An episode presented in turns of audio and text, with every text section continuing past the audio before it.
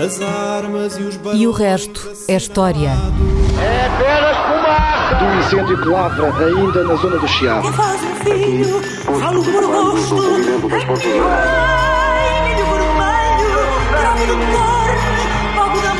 Quer transformar este país numa ditadura.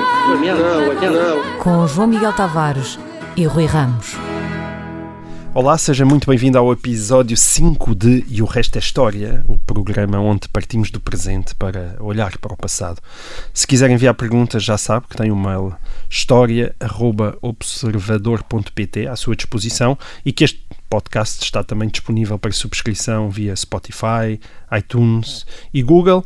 De resto, as pessoas neste estúdio são as de sempre, João Miguel Tavares, jornalista, E a Rui Ramos, historiador. Ora, muito bem. Uh, Rui, os últimos dias têm sido dominados pela polémica em torno das golas de incêndio, que não devem ser utilizadas perto dos incêndios. Bem, Um, e está descansado, atenção, eu, eu não vou querer saber a origem da gola de incêndio, uh, nem a história da invenção do poliéster, mas gostava de saber, sim, qual a origem histórica da polémica jornalística em Portugal. Ou seja, este foi um caso em que os jornalistas irritaram muito o ministro, o que no caso em preço também não é difícil, temos que admitir, mas o que eu queria que tu me dissesse é, é quando é que isto começou? Ou seja, quando é que pela primeira vez aquilo que foi escrito nos jornais portugueses começou a irritar o poder? Qual foi o primeiro Eduardo Cabrita a perder a cabeça na história de Portugal? hum, provavelmente o Dr. Eduardo Cabrita tem hum, precedentes ilustres no Marquês de Pombal, em meados do século XVIII.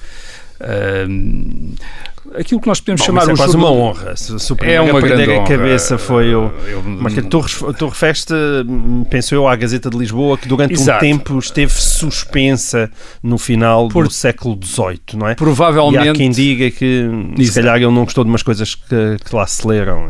Os primeiros jornais aparecem aqui sabe em bem, Portugal aparecem como ah, folhas oficiais, quer dizer, isto é, ah, são verdadeiramente, o caso da Gazeta de Lisboa, o ano passado do Diário do Governo, o atual Diário da República. Ah, e aparentemente em meados do ah, século XVIII, 1760 e poucos, ah, essa Gazeta terá eh, irritado, incomodado eh, o ministro do rei Dom José, o Marquês de Pombal, que eh, terá optado por suspendê-la durante uns anos. Isto é, só depois do, do Marquês de Pombal é que a Gazeta eh, regressa.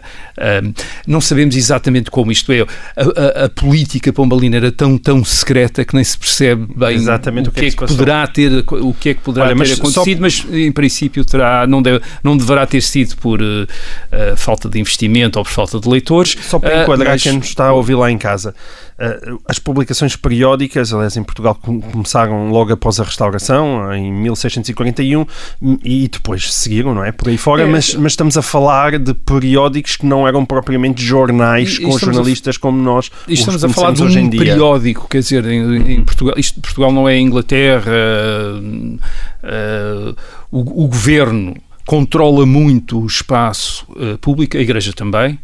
Eh, no Marquês de Pombal, isso eh, com o Marquês de Pombal isso ainda se torna mais eh, estrito. O Marquês de Pombal é muito atento ao que é publicado e ao que não é publicado. Ele tem fama de, eh, curiosamente, ganhou uma fama de iluminista depois de desaparecer. Na altura era, um, era bastante despótico, digamos assim, e optou por aquilo que era, estamos a falar da Gazeta de Lisboa, uma espécie de, re- repito, uma espécie de boletim oficial onde eram publicadas algumas notícias da Europa, eh, algumas notícias da corte, até acabar com, eh, acabar com isso. Isto é, eh, durante um tempo não há eh, esse eh, boletim oficial. Portanto, havia muita coisa publicada, atenção, era publicada eh, avulsa, isto é, eh, que- leis, eh, portarias, decretos, até para as pessoas conhecerem, para espalharem eh, as notícias. Portanto, digamos que esta, esta publicação oficial é uma forma de sistematizar isso, eh, mas até isso incomodou o. E portanto nós teremos que esperar até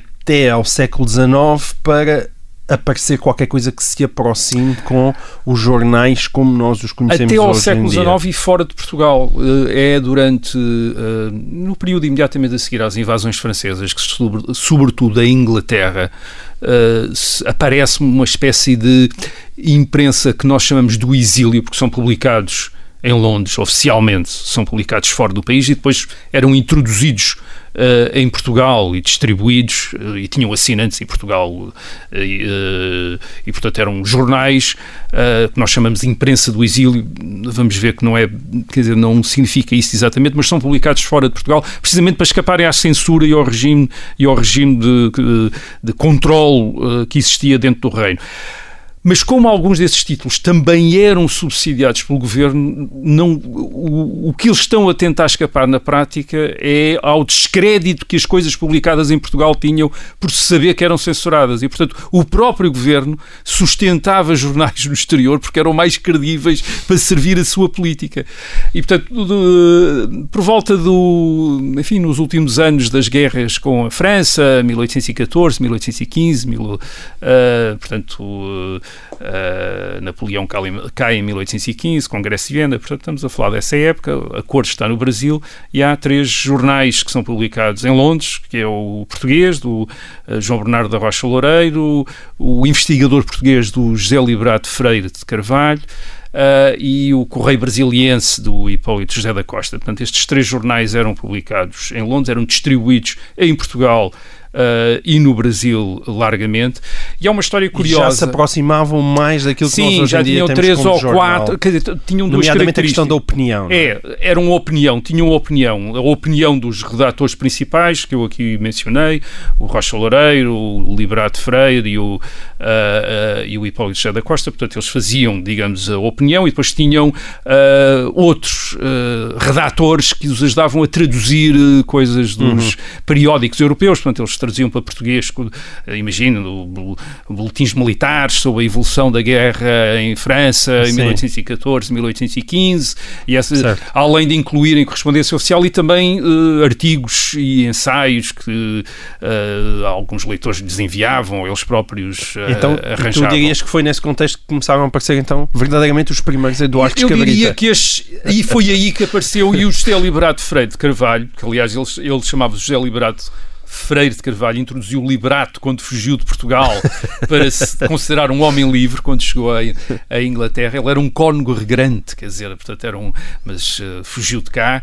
Ah, e, ahm, e o José Liberato Freire de Carvalho tem uma história... É um cone regrante, vais ter que explicar o que é um cone Sim, era, um, eh, enfim, era uma ordem religiosa dos cônegos regrantes de Santo Agostinho, que era assim Ok. que se chamava. tá, Portanto, eh, o seu principal mosteiro era em Coimbra, Certo. enfim, os Muito Crúzios, quer dizer, como também eram chamados. Enfim, Muito mas, bem, eh, ok. mas então, eh, o José Liberato eh, Freire tem um primeiro encontro não com o Eduardo Cabrita, que nessa altura ainda não, eh, ainda não estava no governo, mas com o embaixador eh, português em Londres, uma vez que o governo subsidiava o investigador português. Ah, e ah, o governo, por subsidiar o investigador português, achava que também tinha o direito já agora de não ter, de não ler no investigador português artigos contra a política Onde é que nós já ouvimos isto? E, e é muito curioso, quando eh, o, o embaixador eh, eh, é o Conde de Palmela, futuro Duque de, eh, Duque de Palmela, nessa altura ainda Conde, ainda Conde de Palmela, o José Liberato começa a, eh, distanciar-se muito de uma maneira crítica da política do governo. E aquilo que ele pega mais é o facto do governo, o governo nesta altura, tal como o rei Dom João VI, estão no Brasil. E começa a tornar notório, aliás, está também na- no Congresso de, de Viena, onde o Conde de Palmela tinha sido o representante português, torna-se notório que o governo do Rio de Janeiro dá mais importância ao Brasil do que a Portugal. Isto é, é mais importante os interesses brasileiros do que os interesses Longe da vista, longe do coração. E o José Liberato, que é um patriota português, eh, zanga-se muito com isso e começa a tornar-se crítico dessa Uhum. política no, eh, eh, no jornal O Investigador Português. E o Conde Conde de Palmela chama-lhe a atenção, diz-lhe, bem, então se nós pagamos, a partir de agora, diz-lhe ele, a partir de agora os artigos têm de ser combinados comigo, quer dizer, a opinião tem de ser combinada comigo. E é, é um documento curioso que o. Uh, José Liberato transcreve nas suas memórias, as memórias que ele escreve muitos anos depois, em 1854, que é a carta que ele escreve ao uh, Conde de Palmela a explicar que isso não pode ser. Isto hum. é, que é uma carta. Uh, ele, ele, ele, escreve o borrão da carta, quer dizer, e a carta não existe porque. Uh, já vou explicar porque é que a carta não existe uh, daqui a pouco. Portanto, isto passa-se em 1816, no fim de, do ano de 1816, e ele escreve essa carta a explicar-lhe que Uh, não se pode enganar o público, isto é, ele não está ali para enganar o público enquanto uh, autor de um jornal, e mais que, uh, como, uh, isto é um excerto da carta, que o, o mundo, isto é, as pessoas, desprezam sempre os homens que vendem as suas opiniões. Ele não quer vender as suas opiniões ao governo. O mais o interessante pertencia aos leitores e não ao governo. Exatamente, essa é a ideia que ele deixa.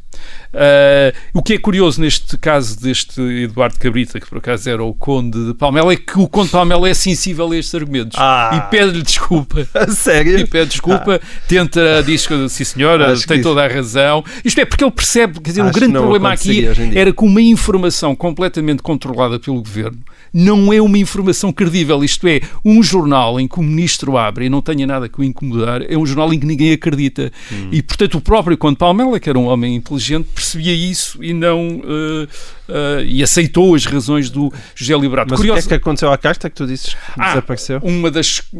A única coisa que, os, que o Conde de Palmela pediu ao José Liberato era para queimar a carta, para não ficar traço, traço disso. O José Liberato guardou, curiosamente, o borrão da carta e, uh, e publicou depois nas memórias.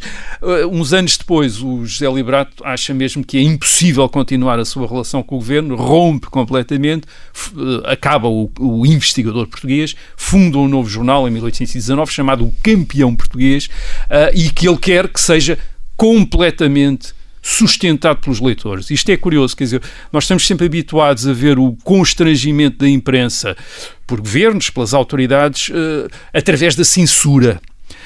Mas o, prim, o primeiro tipo de constrangimento não é esse, é através do subsídio, do pagamento. E a única maneira de evitar isso, isto é, de jornais dependentes do governo para, vi, uh, para viverem, é precisamente torná-los dependentes dos leitores. E isso foi isso que, em 1819, o José Liberato quis fazer, quer dizer, um é- jornal dependente de assinaturas. Pediu assinaturas e conseguiu, isto é, aparentemente, em 1819 conseguiu. 1819 foi há precisamente 200 anos. O que tu estás a dizer Exatamente. há 200 anos eles estavam, na verdade, a ter as mesmas discussões que nós estamos a ter nos dias Estavam a ter, e, e, mas mais conscientes do verdadeiro problema, que não era apenas assegurar a sobrevivência económica destas empresas, mas uma informação credível. E essa informação credível tem de ser uma informação que depende dos leitores, não de subsídios, eh, venham eles de onde vierem, de. Uh, acionistas ou de uh, governos uh, ou de governos.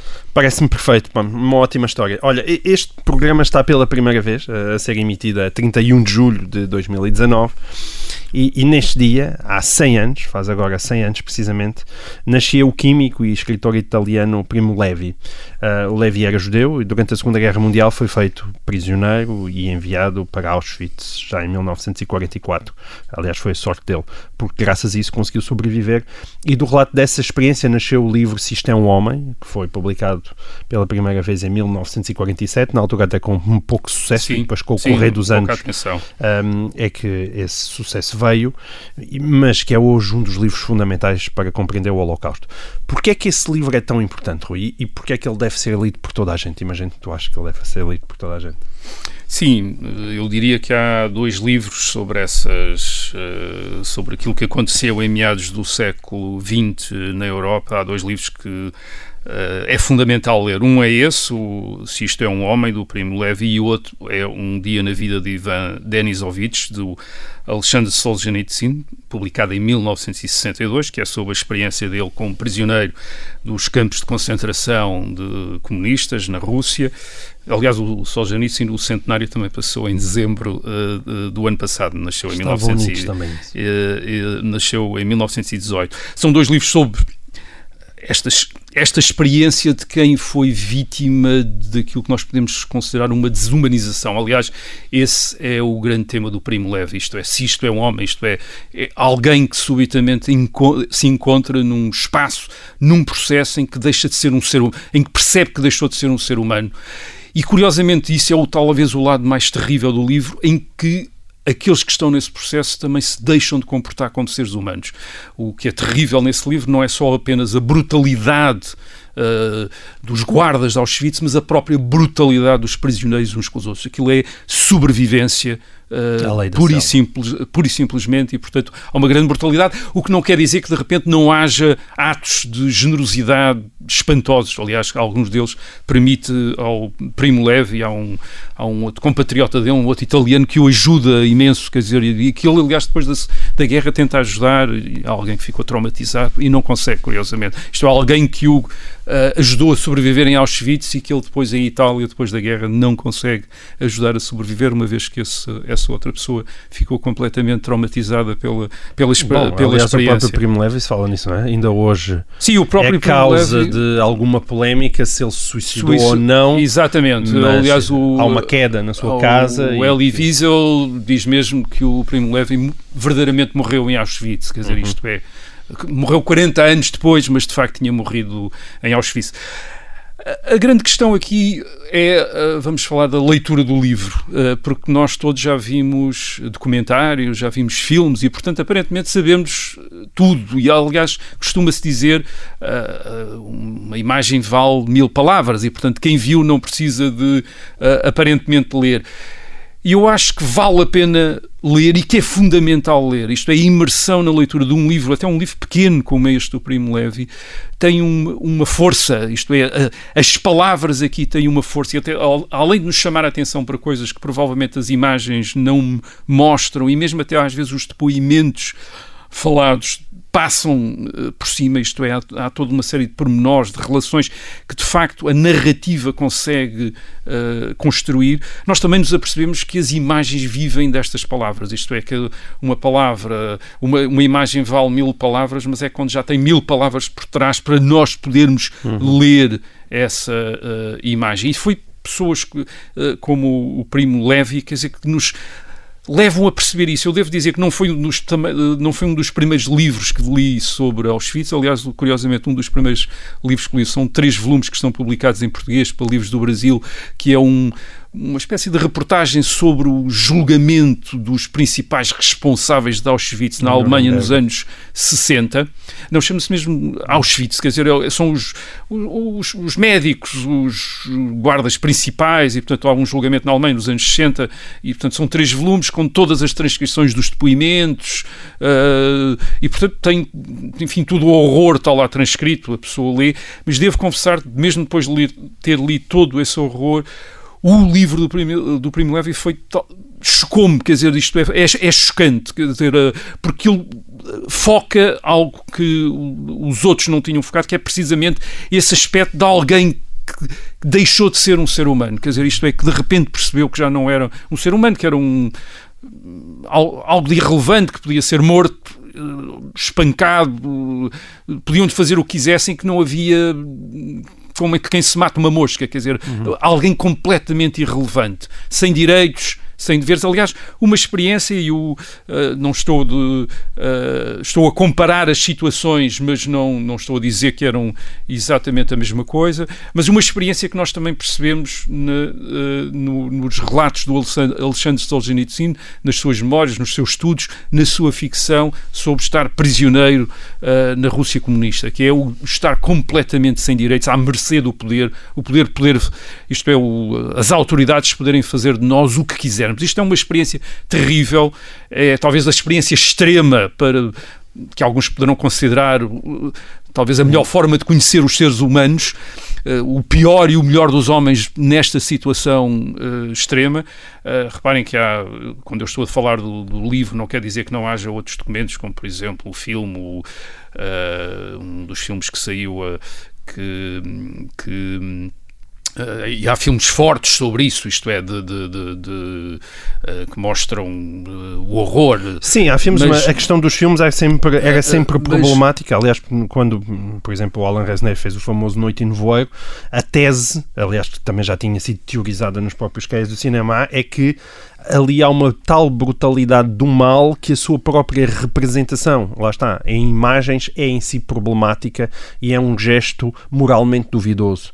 Daí aquela, uh, aquele, aquela abordagem que ele faz de Auschwitz, em que basicamente é apenas uma câmara a passear Sim, por um ou, local completamente arrasado, não é? Ou o outro filme, por... a Shoah, mais tarde, também, que Sim. evita imagens de arquivo e tem apenas os os uh, sobreviventes uh, a falar, mais uma vez o poder da palavra, quer dizer, contra uhum. a imagem, apesar de ser um filme, é um filme que está completamente baseado na, no poder das palavras, isto é daquelas pessoas, já idosos, a lembrar do que foi terem estado num campo de uh, concentração 30, 40 anos antes, é um filme dos anos uh, uh, 80, mas sim, eu recomendaria completamente, acho que este, acho que este, este livro do Primo Levi, os livros do Alexandre Solzhenitsyn, ainda acho que são livros absolutamente básicos hum.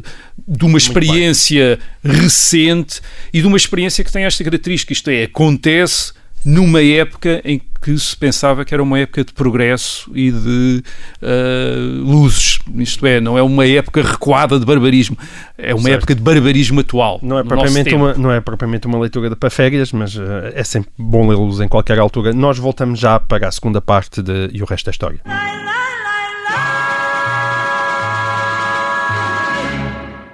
Olá, sejam bem-vindos então à segunda parte uh, deste quinto episódio de O Resto é História.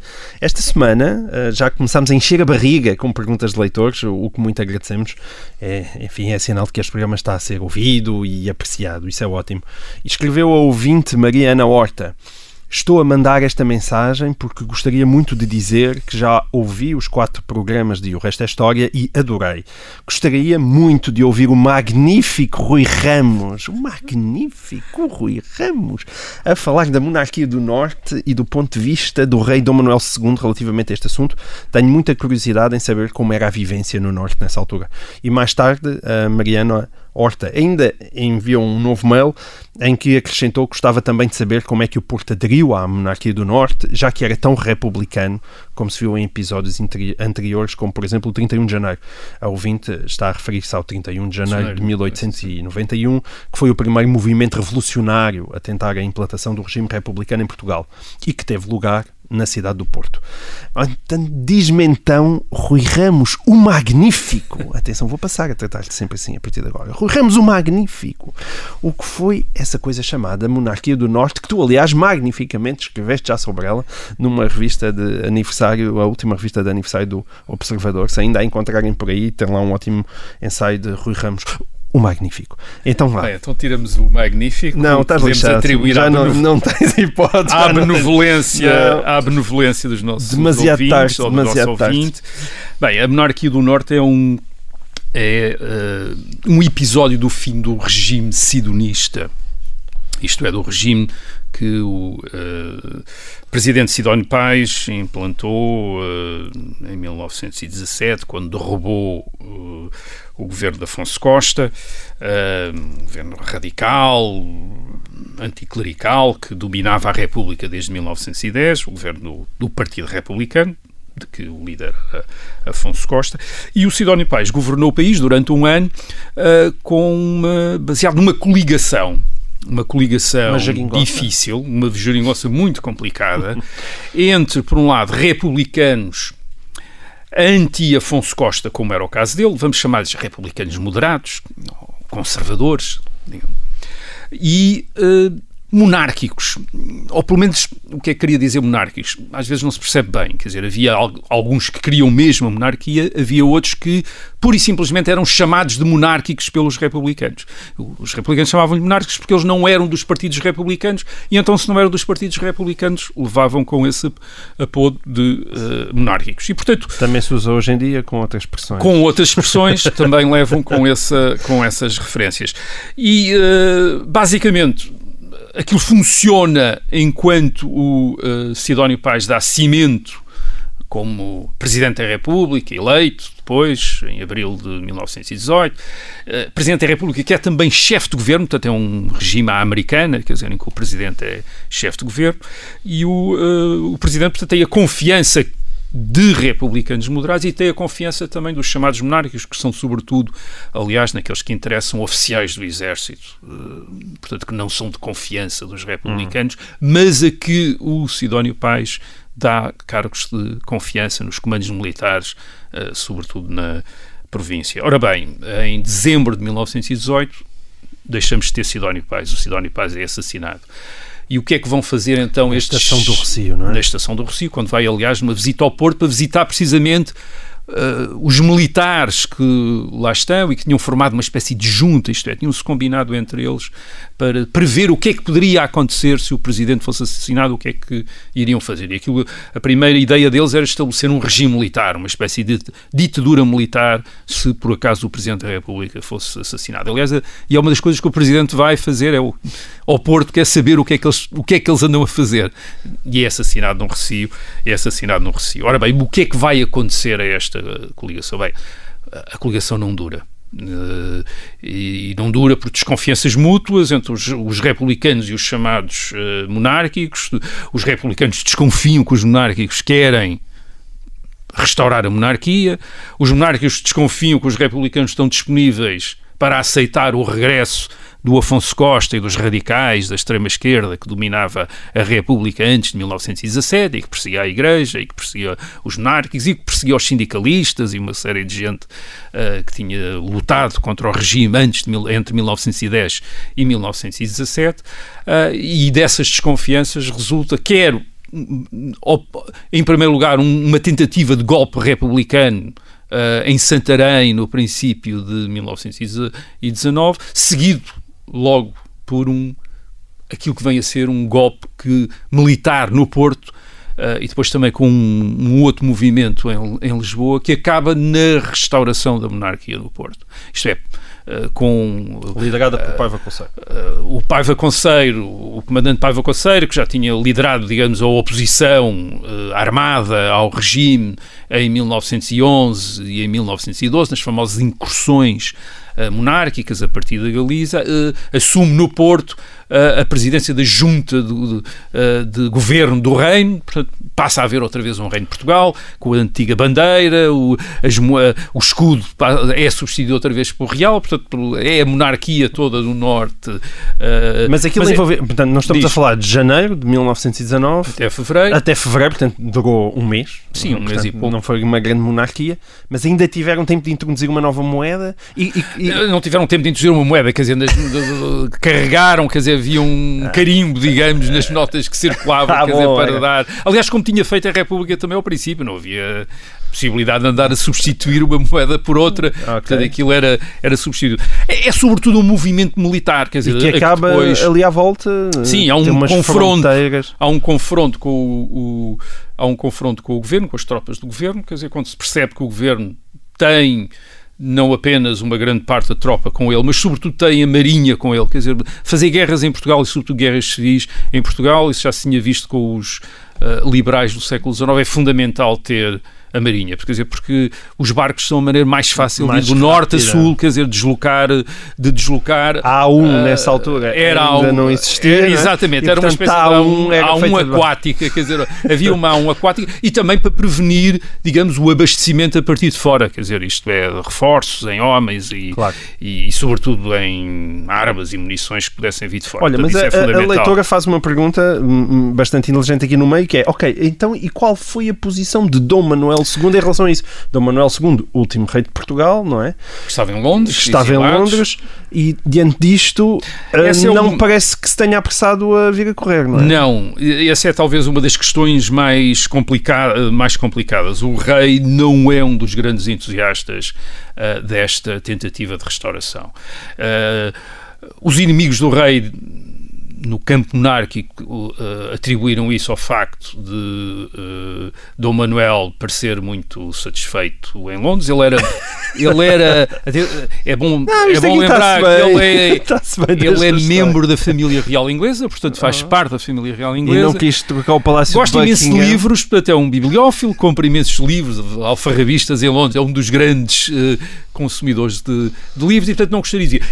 Não Não, mas verdadeiramente não, é, mas verdadeiramente não é por causa disso. Ah, dizer, mas eu é- acho uma ótima explicação. Uh, pronto, ou uma, uma justificação, uma, uma, uma justificação, mas não foi a única. Não, o rei não regressa porque não quer regressar como chefe de uma revolução, não quer regressar como chefe de um partido monárquico. Ele quer regressar Aclamado como rei de. Portugal.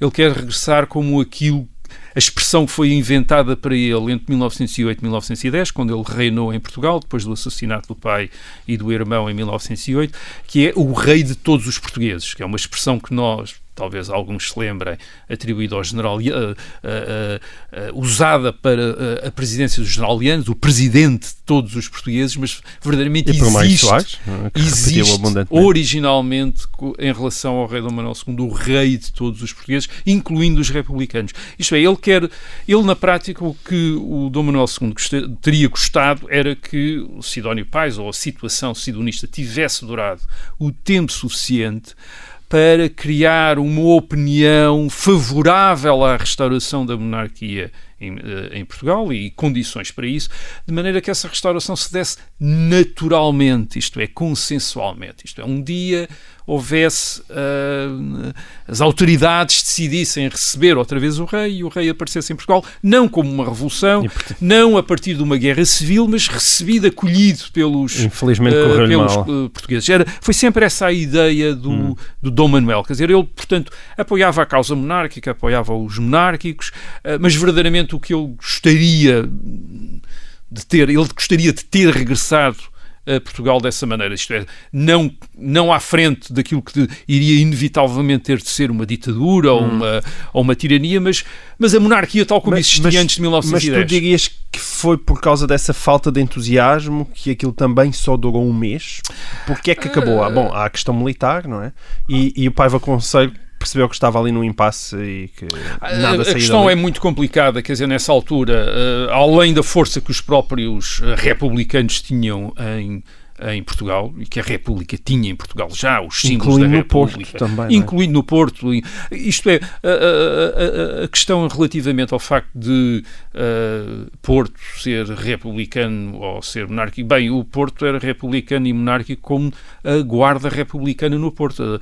A, a Guarda Republicana no Porto tornou-se, eh, em, quando há o golpe, a Guarda Real e depois é a, República também é restaurada no, no Porto através de um golpe militar da Guarda Real que se torna Guarda Republicana outra vez. Isto é, os mesmos soldados restauraram a monarquia e depois restauraram a República, ah, dependendo de, de, digamos, da relação de forças, daquilo que perceberam que era a relação Um de dia forças. destes ainda temos Quando- de falar aqui da Guarda Republicana, porque ela tem de quando- facto um papel. eh, Sim, nesta importante. altura é um- tem um papel fundamental, neste caso, por exemplo, no Porto. Aliás, eh, eh, é comandada por João Sarmento Pimentel, quer dizer, em- quando, é, quando restaura a República, em fevereiro de eh, 1919. O João Sarmento Pimentel, que é um dos últimos, Hum. digamos, republicanos história- históricos a morrer. Ele vive até muito tarde, até aos anos 80, Sim. e, portanto, é, um- é um dos últimos a morrer. Mas, portanto, eh, isto é, uma parte da, da população segue verdadeiramente quem tem força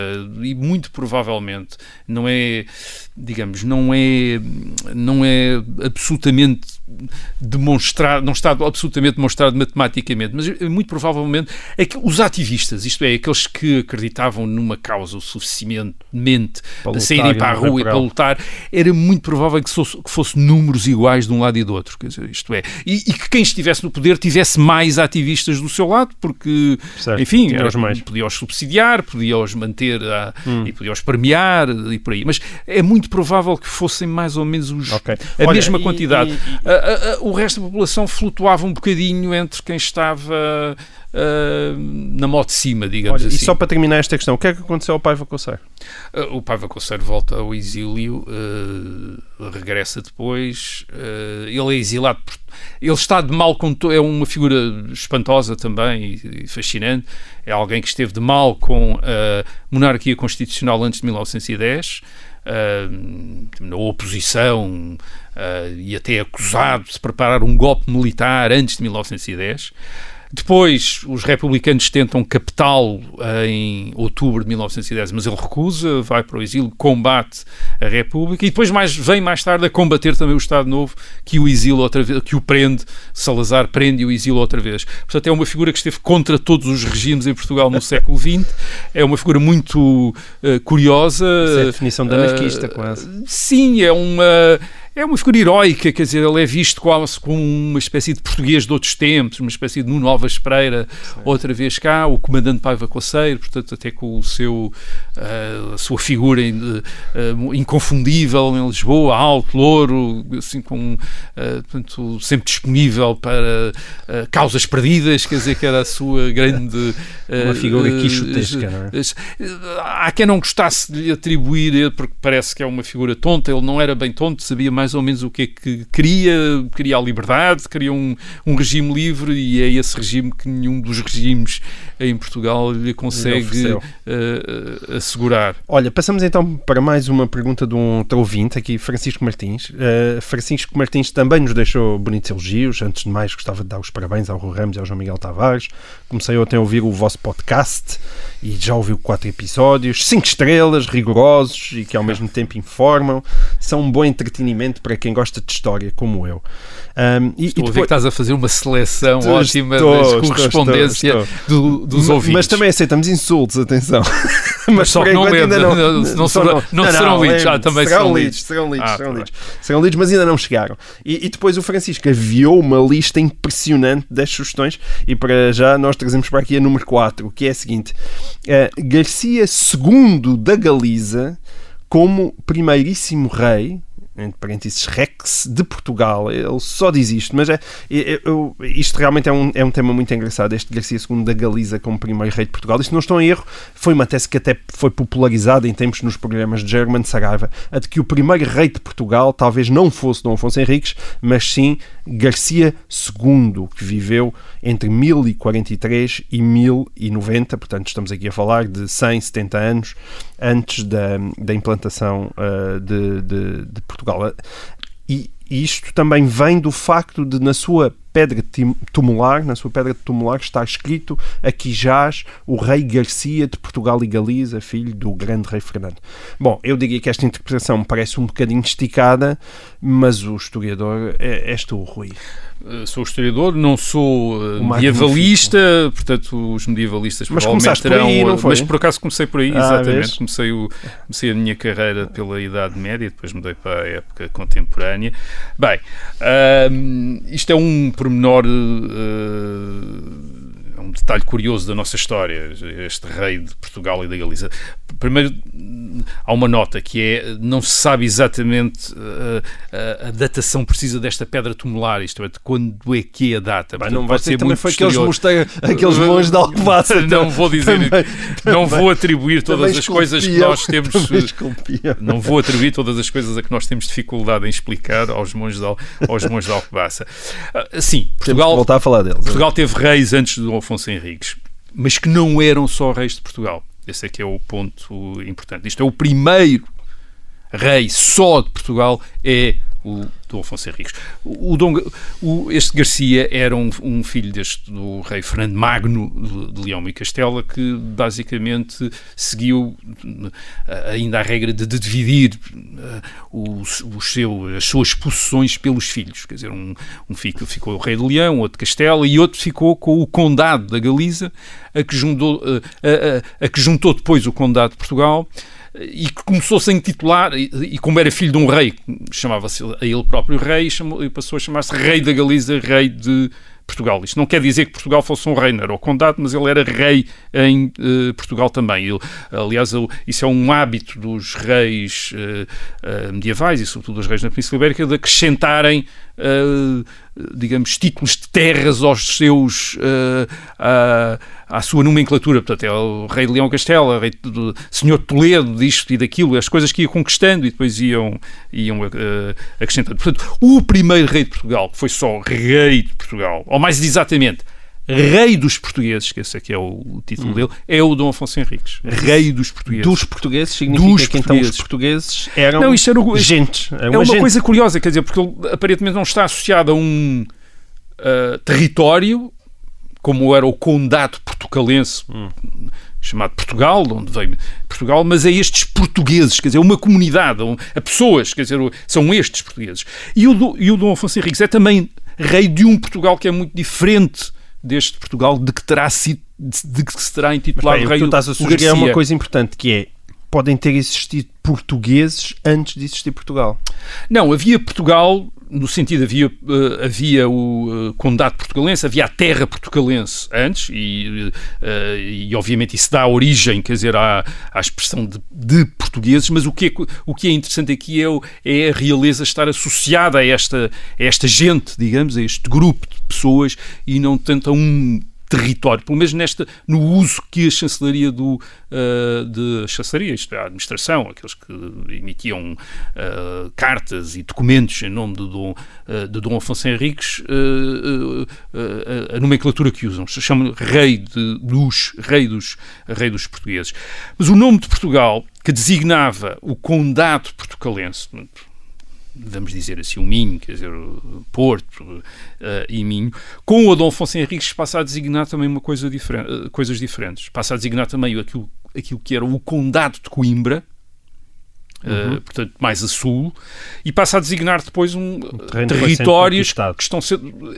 Isto é, o, o, Portugal de Dom Afonso Henriques não é o Portugal de, uh, do, Rei Garcia. do Rei Garcia, é o Portugal que nós conhecemos, é o Portugal de Lisboa, de, de Lisboa, de Santarém também. E, quer dizer, e essa é uma grande, é uma grande diferença, isto é, uh, aquele condado de que o rei Garcia, para ter territórios se intitulou rei também, ou se poderá ter intitulado rei. Aliás, combatendo os locais, isso é outra coisa curiosa. Em 1071 há uma revolta contra o rei Garcia uh, em Portugal, no Condado Portugalense, aliás, uh, encabeçada pela família do Conde uh, Portugalense, do Nuno Mendes, e são derrotados na Batalha de Pedrosos, 1071. Curiosamente, isso às vezes é visto como o primeiro sinal da independência portuguesa. Isto é o primeiro sinal da independência portuguesa, isso é discutível, não, é, não será bem assim, é mais uma independência de uma família, digamos assim, mas teria sido contra o rei Garcia, contra o tal okay. primeiro rei de Portugal. Portanto, isso já logo dá a ideia certo. de que não era exatamente não era assim. um rei dos portugueses. Podia ser um filho do rei, o filho do rei Fernando Fernando Magno, que aliás depois é expropriado pelo irmão e fica, fica prisioneiro, acaba prisioneiro, acaba prisioneiro do irmão, porque um dos irmãos, são três irmãos, uh, em que dividem os, uh, o, os territórios do, do Fernando o Grande, quer dizer, Sim. Fernando Magno, que é o grande rei uh, né, do, do, fim do século XI. esse, esse, um dos filhos acaba por expropriar os outros e, fica, e, e reunir outra vez o reino, o reino do Fernando Magno. Ok, muito bem. Então, então, Rui, muito obrigado. Significa que todos podemos dormir descansados, porque Dom Afonso Henriques continua a ser o primeiro rei de Portugal. É. Nós voltamos para a semana para mais um episódio de E o Resto é História.